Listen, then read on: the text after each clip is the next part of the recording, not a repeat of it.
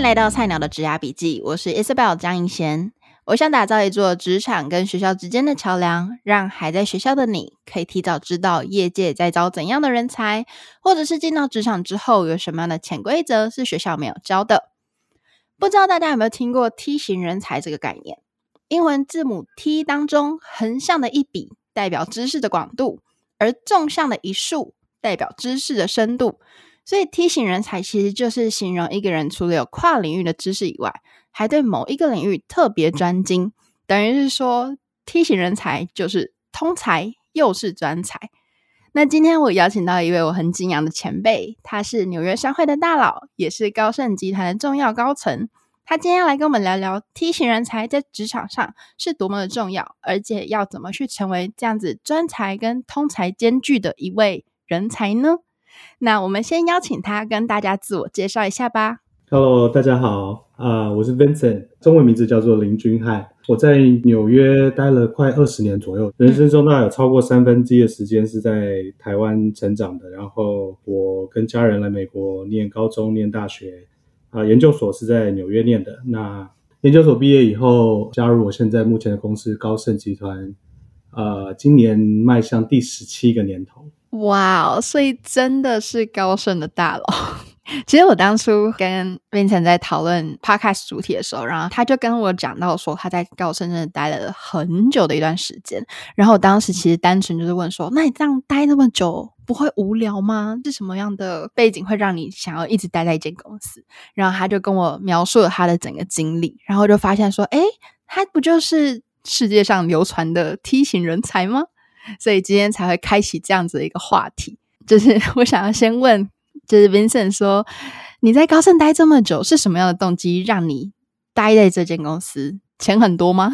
啊，钱钱钱很多不敢当，但呃，就是够养活自己了啊。然后我觉得有一点点运气，然后呃，也有一点点是我还蛮幸运的，就是我在高盛集团这十七年当中，呃，前八年。是在呃证券研究的部门，那后来的九年其实是在呃高盛的另外一个部门。那第二个部门是高盛里面专门负责对冲基金的业务。嗯，我觉得可以待这么久，其实最主要原因是因为我对我的工作真的都还蛮保有热情的。遇到的不论是上司或者是跟我一起工作团队跟同事，我们都相处得蛮好的，所以工作起来其实还蛮愉快。那那最后一个其实也同等重要，就是像。呃、，Isabel 一开始讲的就是从进到高盛到现在，其实一开始有的 skill set，然后在公司里面摸索成长，然后再自己继续的增长部分。那也因为自己比较幸运，早点了解到经营人才的重要性，所以可以把慢慢把自己的 skill set 去 package 变成一个公司大部分的部门都可以需要的 skill set，所以。呃，还蛮幸运的，因为其实我的 career，呃，因为我有点年纪了，所以其实比较早开始在华尔街。那也遇过金融海啸，也遇过了二零一一年、二零一二年，呃，美国经济跟全球经济其实比较不好的部分。可是很幸运的，因为刚刚说的这些因素，嗯、所以对目前还在华尔街跟在金融市场打滚。Vincent 真的很谦虚，他刚刚其实在录音之前才跟我说，今天高盛又裁员了。所以其实你真的熬过很多个裁员的阶段，而且其实我不知道大家对美国就业市场了不了解，就其实这边是他裁掉你，他不用对你负责任，或是也不用给你提前的通知，他是真的可以叫你今天就走人，所以其实非常非常残酷的。所以我觉得 Vincent 真的今天一定要跟我们好好分享一下，要到底要怎么成为 T-shape leader 才能。这样在一间公司扎根了十七年呢？我觉得，当然对于工作的热情很重要。那我觉得其实最基本的，其实刚刚 Isabel 提到梯形，那纵向的那一束就是你的 vertical skills，其实那就是你的基本功嘛。所以你负责的业务，当然就是你的强项。那我常常跟大家分享的经验谈，就是说，那你自己负责的等于是专项主要业务，你不一定。一定要变成可能那个业务的最顶尖的人才。可是我觉得一开始进入职涯的时候，呃，也也许是一个摸索阶段。可是，在那个摸索阶段，其实我觉得最需要自己去了解到，就是说你在什么样的业务方面可以成为，不论是你之前的学经历也好，或者是说你自己本身的个性，或者是对哪一方面触觉特别敏锐，我觉得职涯前几年最重要的就是去找到一块呃领域，是你觉得你可以比绝大多数人都做得好的业务。你不一定要成为顶尖，可是你的就是梯形人才那一数，对，呃，一定要是 well above average，是 average 还不够，可是你绝对要一个 confidence，当摸索到一个阶段以后，那个业务是你有自信可以做的比绝大多数人都好。嗯，那你愿意跟我们分享你的那一束是什么吗？哪一个专场？我觉得我的其中一个专场就是我，我还蛮会用数据还有图表去说故事。那其实很多产业都一样。其实我觉得说故事的能力很重要，因为这是一个沟通的的 skill。嗯嗯。那每一个产业当然说故事啊、呃，或是分析数据表达方式不一样。可是我自己来讲好了，因为我大学是念电机工程。嗯。那所以我我我对数据、对于统计、对 pattern recognition 有特别的敏锐度。那所以比如说二零零五、二零零六年的时候，在金融界的。工程师并不多，大多数在华尔街工作的人比起来，在那个时候，我觉得我的 skill set 就是我对数字的敏锐度，或者是对我对一些趋势变化的熟悉度，其实是以以跟我在那时候在呃证券研究部门的同事来讲是比较敏锐的。可是那时候我其实我也开始加强我写报告的能力，开始去大量阅读，去增加自己沟通的能力。然后再加上我对于制作图表，或者说对于数字的敏感度，这两项加起来就变成说，在当时的华尔街投资证券部门来讲是比较少见的。嗯嗯嗯嗯，而且我觉得，其实你刚刚讲说你厉害的是用数据去讲故事，其实你花了很多篇幅在讲讲故事。就是现在大家会觉得说数据分析很重要，可是却忽略了，其实你要把这个数据是讲故事给看不懂数据的人。然后，其实 Vincent，你刚刚说的，你也强项是讲故事这个部分。但是这东西其实你知道，大家都知道很重要。但是到底要怎么去培养自己看数据，并且把生硬的数据包装成一个动人的故事呢？对啊，这这是一个很好的问题。我觉得可以用两个角度来谈这件事，因为我们又回到 T 型人才的话题。因为比如说，像我的业务来来讲的话，是负责对冲基金的业务，可是。因为高盛是呃，可能华尔街前三大券商跟投资银行负责对冲基金业务，可是在这个对冲基金业务的大雨伞下，其实可能又包括了有可能有九到十个下面不同领域的部分。那我的专项可能只负责这个九项里面的，比如说融资借券这一两个部分。可是如果我必须要，就像你讲的，用图表数据说故事，去让很多我的客户，比如说是从各个不同领域的人来念我的报告的话。啊、我就不能只是知道，或者说我自己负责专这专项一两项，right？所以可能对冲基金的部分，除了我刚刚讲的融资啊、借券的部分以外，可能还包括啊寻找投资人，可能还包括啊啊 sales。啊、甚至于 marketing，然后还有 consulting 的 function 在里面。那所以，其实我负责专项的时间以外，其实有很大一部分是去摸索任何跟对冲基金有关的东西。所以就变成说，我在说故事的时候，不论是以报告，或者是说在跟客户交谈的时候，我可以用他们听得懂的语言去说故事给他们听。那我觉得第二个角度是，尤尤其有时候你跟客户或是跟同事私下交流的时候，你不太可能一百 percent 都是在。就是完全都是在谈论啊、呃，有关于业务或是工作部分。嗯、那那我觉得 T 型人才还有另外一部分比较属于算是 personal level，无论是你私底下的兴趣，或者是说你自己工作里面，你对于其他领域不一定是，比如像我来讲我是对冲基金，可是可能不一定是对冲基金的部分，我可能对科技产业有兴趣，我可能对呃 media 有兴趣，或者说我私底下我在家里呃我偶尔会煮菜，我对 parenting 很有兴趣。那我觉得这些 skills 都是。比较泛义来讲的话，是属于 T 型人才横向的那一杠。因为当你自己接触领域，尤其是当你在你生活体验里面，当你接触领域越多以后，你的 content 就变得丰富了。那这些这些 content 其实有时候其实会带给你灵感，让你变成说有有多一点可以说故事的方法。然后你跟客户或者说跟同事在试着，you know develop 你的之间的关系的时候，你的这些体验也变跟他们的共同话题。但是，因为其实你有点像是从过去背景就是比较对数理方面有兴趣嘛，所以你其实很早一开始就已经决定 vertical skill 是数据分析的能力。那你有看过是反过来的吗？就例如说，平常先培养横向那一个，就是从横向中找到自己的专长或兴趣，然后再培养直的那一个。其实我觉得，以刚进入职场社会的人来讲的话，其实我觉得一开始并不是那么重要，因为其实，其实我觉得并不是，呃，我我算是比较幸运，可是其实就连我也不是说一开始完全知道说我的绝对强项是什么。大部分人在学校，然后你一开始的学历完成以后。其实我都觉得你没有办法完完全全确定说你的强项跟你有兴趣的地方是什么，尤其是常常有时候会有一些 mismatch，就有些人可能会觉得说我对领域 A、领域 B 有兴趣，嗯，那他们可能想去摸索，可是可能需要一段时间他们才知道说，哎，我对这些领域我是不是能做得这么好。因为其实有有 passion 的东西并不是你的强项。我我自己其实我觉得，呃，一开始的几年，其实我的 realize 就是说，可能我对某些东西有兴趣，那吸收这些关于这些领域的知识，对我是可能是有帮助的，可能对于未来有帮助。我现在并不知道，可是其实过了一段时间的摸索，我就知道说，可能虽然说我对这些领域有兴趣，我不一定就以我自己的 existing skill set，我不一我不一定能做的比大多数人都好。嗯，所以我觉得一开始的话，其实是比较横向的。那你。你可能会去摸索一阵子，那当你了解说，当你开始有一一些了解说，诶，你在某一些领域，你不但有兴趣，而且你可以做的可能比绝大多数人都好的时候，那那时候才是开始深耕你的纵向的时候。嗯，其实像我自己就是先从横向开始发展，因为其实我研究所是读整合行销，然后我当时是学了很多种的行销手法，例如说 social media。呃，email marketing、marketing analytics 等等的。那我当时其实，在 NYU 读书的时候，我每个类型的实习都有去试试看，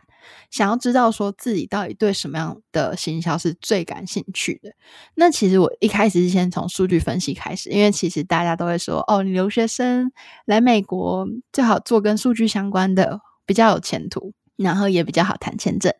然后后来我花了一个暑假时间去。钻研这个部分，然后进了一个广告公司实习。后来就发现，就像 Vincent 说，想象跟实际是不一样的。就是我以为我可以成为一个数据分析的专才，但后来发现，天哪，我不喜欢，我没有到那么喜欢去跟数字为伍。那后来下一个学期，我就去做别的方面的实习，像是做 email marketing 啊，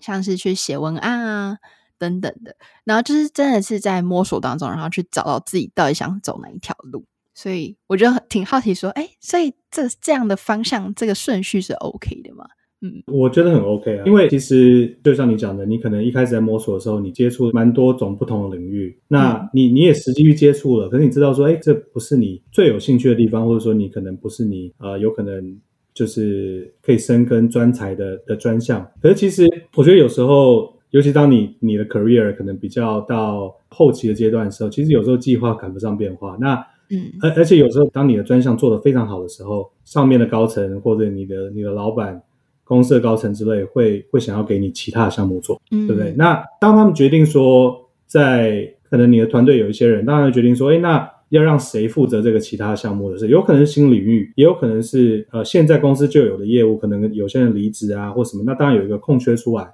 那当然决决定说，那谁要去接这个位置的时候，那我觉得以前的经历，现在又回到我们的梯形人才，这个就是比较横向阶段。你的以你的以前的经历，可能就对于这方面会有帮助。对，所以像 Steve Jobs 常常就讲一句话，就是说 Connect the dots 嘛，就是说你人生其实有很多你的经历，每一个经历每一个旅程都是一个，所以你你会走到哪一个部分，走到哪一个阶段，其实都是都是连接这些点。那我觉得 T 型人才一个很重要的概念就是说，你的纵向就是你的 core skills 会是连接这些点的这个最主要的一个干线。可是你要能连接这些点的，是因为你一开始你我们没有办法预测未来，所以你一开始不能预想到说你可以连接哪些 dots。那可是我觉得我们可以做就是，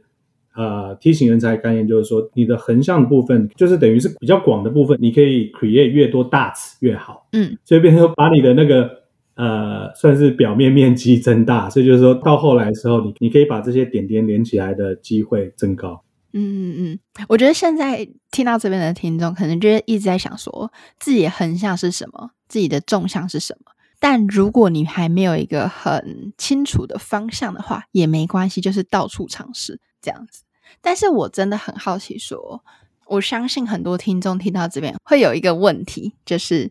到底要怎么去挑内数，就是 vertical skill 呢？就要怎么知道自己有没有押对宝啊？很很好的问题，我觉得讲我自己一个本身的例子哈。我刚刚说我在高盛十七年，那我后来九年是负责对冲基金业务的部分。嗯，那其实，在所谓的我们对冲基金业务，我们的部门叫做 Prime Brokerage，就是等于是对冲基金的券商业务。那这个券商业务里面，其实我一开始进入这个部门的时候，我负责就是单纯呃融资，然后还有借券的部分。所谓的借券就是。如果有一些对冲基金，他们想要做空头，那他们可能要去借股票来卖。那这是我进去一开始负责的第一个部分。嗯，那我目前现在还有另外一个负责业务部分，就是算是分析呃对冲基金交易的数据，然后以这些数据来变成说呃可能整理汇整成一些图表跟一些算是洞察，所以就变成说我们会给很多我们高盛的。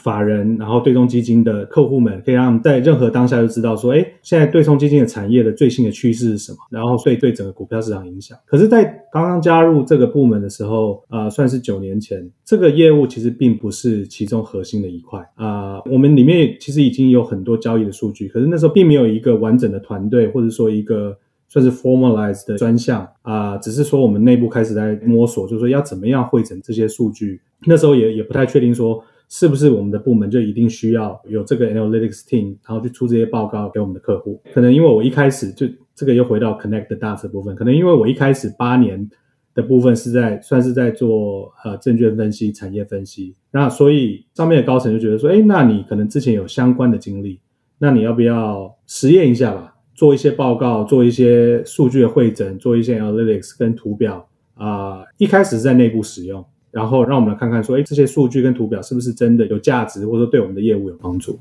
嗯，那我开始去做这方面，算是一个 project 吧。我就开始慢慢觉得说，哎，这些数据都很有趣。那那虽然说是 raw data 是 undeveloped 的，可是当我开始把它汇整起来，当我开始用我之前的算是经历跟整个股票趋势的经验，然后用用那些经验跟你知道在产业分析可以说故事的能力。在把这些数据统整成一些洞察的时候，在内部其实回响蛮大的，就是等于是我的我的老板，我的不论是小老板、大大老板，以至于 department head 看到我整理的这些数据的时候，他们都会觉得说，哎，这个这个数据很有用。那所以这九年来，其实就慢慢就成为我的一个经验。我一开始就在内部回响，一开始可能是只是我我的 team 本身十个人给我的 positive feedback，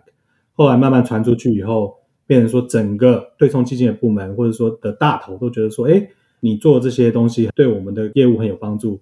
以至于后来我变成说，每个 weekly 每个礼拜五的下午，我都有个机会跟整个 department head，整个 department head 可能管个全世界可能管个五六百人吧，嗯、那每个礼拜五我就有这个机会，可能他可能可能给我半个小时的时间，我就要跟他讲说，哎，现在对冲基金的产业的趋势是怎么？嗯、那。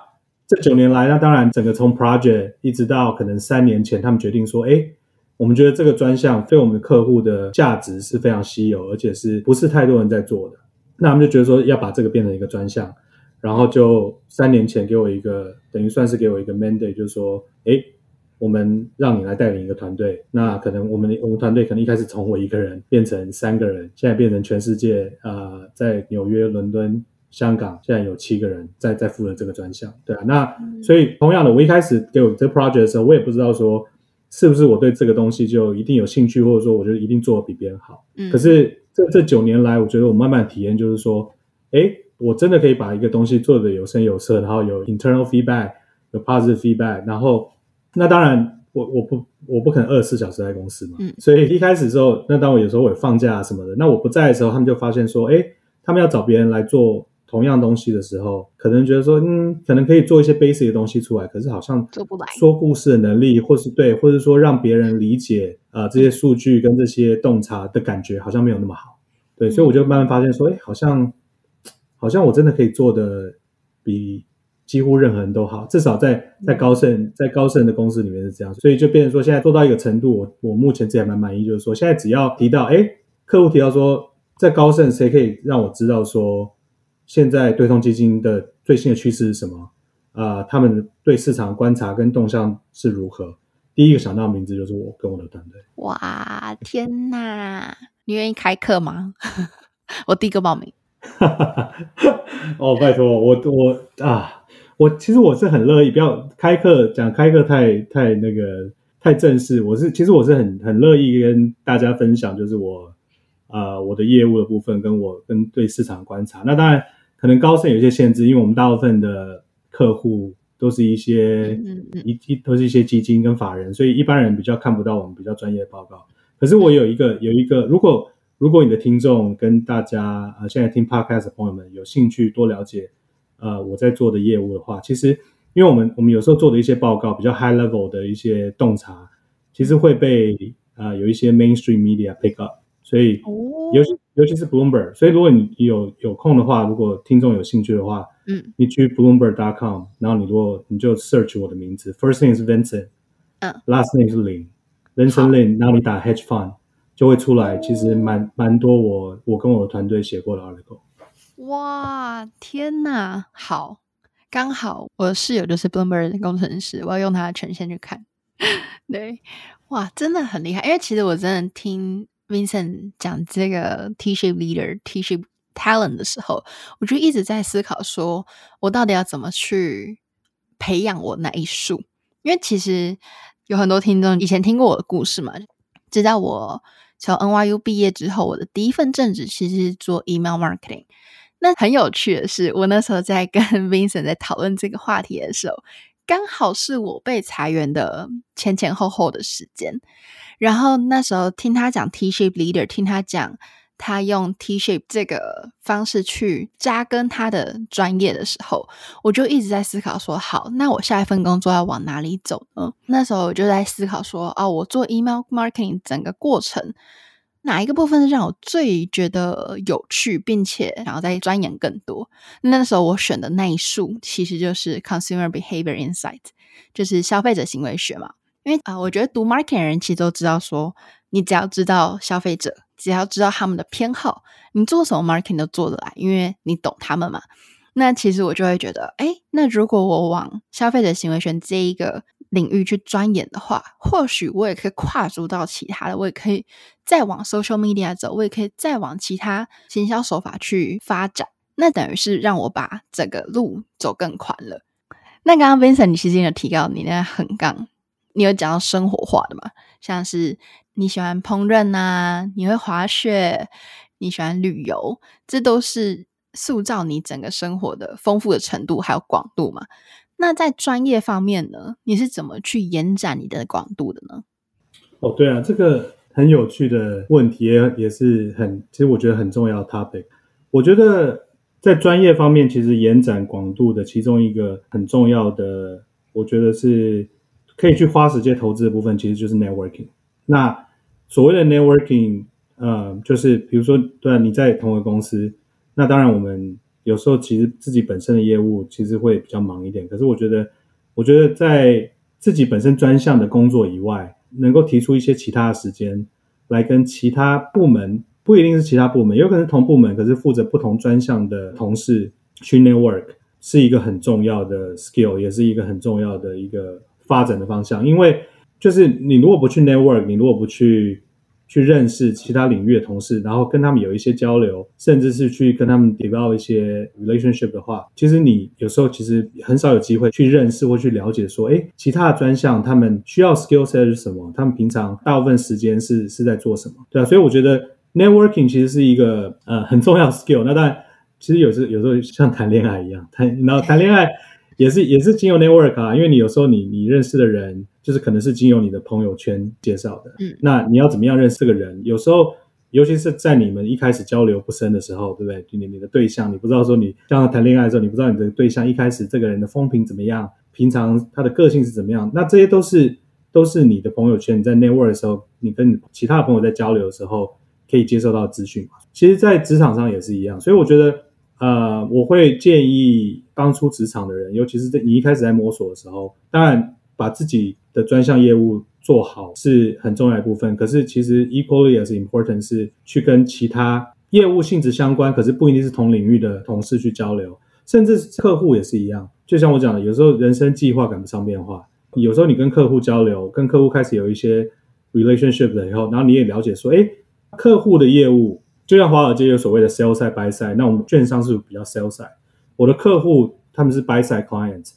那像我的十七年来都在 Goldman，其实都都是属于像是比较 sell side 的业务方面。那可是如果我不去跟客户去交流、去 network、去就是有一些比较 deeper conversation，我我不会有机会去知道说，哎，buy side client 他们的 day to day 是怎么样，他们比较在意的东西是什么。嗯、那还有另外一部分就是，当你有这些 contact、有这些 network 的时候，当你的 relationship 真的到比较 deeper 的一个阶段的时候，哎，有时候其实有其他的工作机会就会 pop up。当你这个人已经在在你的 network 的 circle 里面。让很多人都有一个记忆点的时候，其实有时候你知道，你可能没有预期的工作机会就会找上。真的，我非常非常的认同。其实我在我第一份工作的时候，我比较像是那种埋头苦干的小菜鸟。我就是一天到晚在想说，我要怎么把我工作做好、做满，做到老板认识我。但我发现埋头苦干真的不是一个好的招数。我觉得我们其实小时候都会。被灌输那种勤能补拙，你一定要努力，就会被看到你的努力，你要努力才会有收获等等的。可是我觉得在美国职场不是这样，其实你更需要抬头去看，说其他同事在做什么，其他同事可以怎么用你的工作去帮助他们完成他们的工作，或者是相反的，你要怎么用同事的工作去完成你的事情，就是这东西其实很有趣，就是。让我会在像我现在这份工作的时候，我会花很多的时间去跟同事聊天，去跟他们聊说，哎，他们的一天日常在干嘛？然后去了解说，哦，原来其实大家都在忙某一个专案，然后我可以思考说，我有什么样的方式可以去帮助他们完成那个专案？那等于是让我在职场上有更多的能见度吧？对，所以我非常非常认同 Vincent 这一点。对啊，没错，因为呃。我觉得 relationship 都是 mutual 的，所以你会去了解其他同事的业务，嗯、会想要去了解他们的业务，想要了解他们他们的 day to day。同样的，他们也会想要了解你的。所以其实就是 everyone has something to offer，那 relationship 都是 mutual 的。所以我觉得这是 networking 一个很有趣的部分，因为就是是 mutually beneficial 嘛。所以其实绝大部分对于 networking，对于就是有人去 reach out 去想要了解的业务，其实都是蛮乐意侃侃而谈。嗯嗯。但其实我我相信也有一些听众会是比较偏内向啊，或是会觉得说，哦，我此生也没有想要真的成为一个什么高层，我就是想要好好把我这份工作做好就好，做好我就下班，就是也有这种人，我相信。那或许 networking 对你来说没有这么大的加成效果，我也同意。不过，就是我觉得如果你有一个小小的野心，你想要去。不管是晋升到成为你们那一组的小组长，或者是经理，或者是协理等等的，那我觉得 networking 还有梯型人才这个概念，真的是要牢牢记在心里。那最后的最后，我想要问 Vincent，就是因为你已经在职场多年了，你可不可以给我们这些刚进职场的小菜鸟三个建议呢？第一个，我觉得其实最重要的还是。当一开始的摸索阶段，就是你刚进职场的可能前两三年吧，